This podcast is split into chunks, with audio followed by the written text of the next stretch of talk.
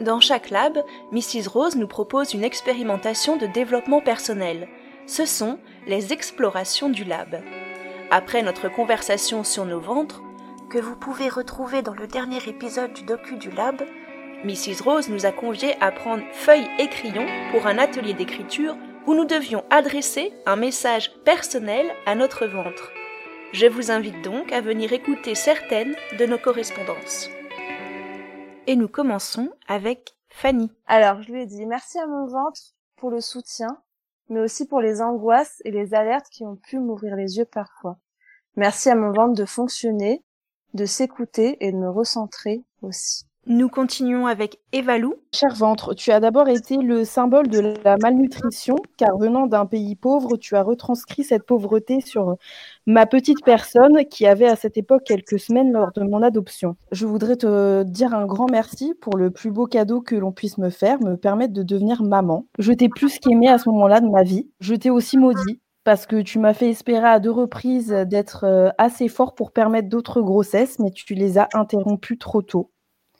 Je ne t'aime pas non plus quand tu me rappelles euh, tous les stress de la vie, ma boulimie passée, mais je dois vivre avec toi. Donc, euh, au fond, tu es vital pour moi. Donc, malgré tout, merci. Euh, merci d'être toi, merci d'être là, mais s'il te plaît, ne prends pas trop d'espace. On écoute maintenant Karine.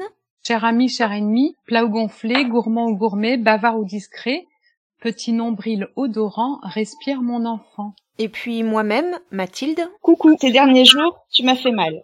J'ai essayé alors de prendre soin de toi. Ça ne dure jamais longtemps. Une journée de crampe qui me dit que je vais avoir mes règles. Alors je te masse, je te malaxe, je te pose une bouillotte ou un coussin, puis ça va mieux et je t'oublie jusqu'au mois prochain. T'as raison, je pourrais prendre un peu plus soin de toi, tout le temps. Je ne le fais pas. Pourtant parfois, je crois te nourrir bien, t'écouter quand tu as faim ou pas faim, quand tu veux encore des pâtes et du chocolat et que je te donne des patates douces, finalement, t'es content. Toi aussi, tu pourrais m'écouter un peu plus. On se tiraille, des fois tu me saoules, des fois je te saoule. Je n'aime pas les promesses, mais je te promets de faire mieux.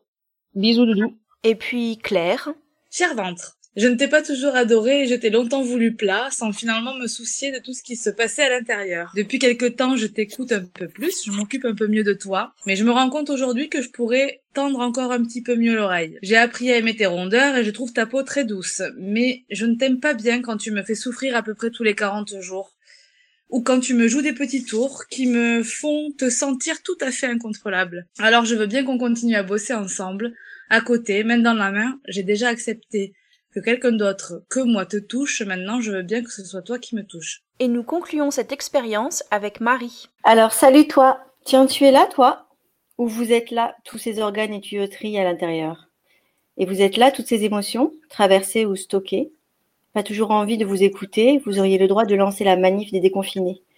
Déplacer les barricades, envahir, arrêter de vous tenir sage et de vous contenir. Péter les plombs ou les vannes, exploser, exister pleinement. Ça ferait sûrement un raz-de-marée de vie, un fleuve de vivants avec des signaux à suivre, des choses à raconter, à crier ou à pleurer. Et si tous nos ventres décident de se, de se laisser écouter, ça ferait sûrement des gens debout, entiers, vivant pleinement. Ce petit exercice amusant nous a toutes beaucoup touchés et nous nous sommes rendus compte que nous voulions prendre un peu plus soin de nous. Et si en cette nouvelle année, c'était le mantra à suivre, s'occuper de soi. Et n'oubliez pas de découvrir tous nos autres podcasts sur le vestibule.org.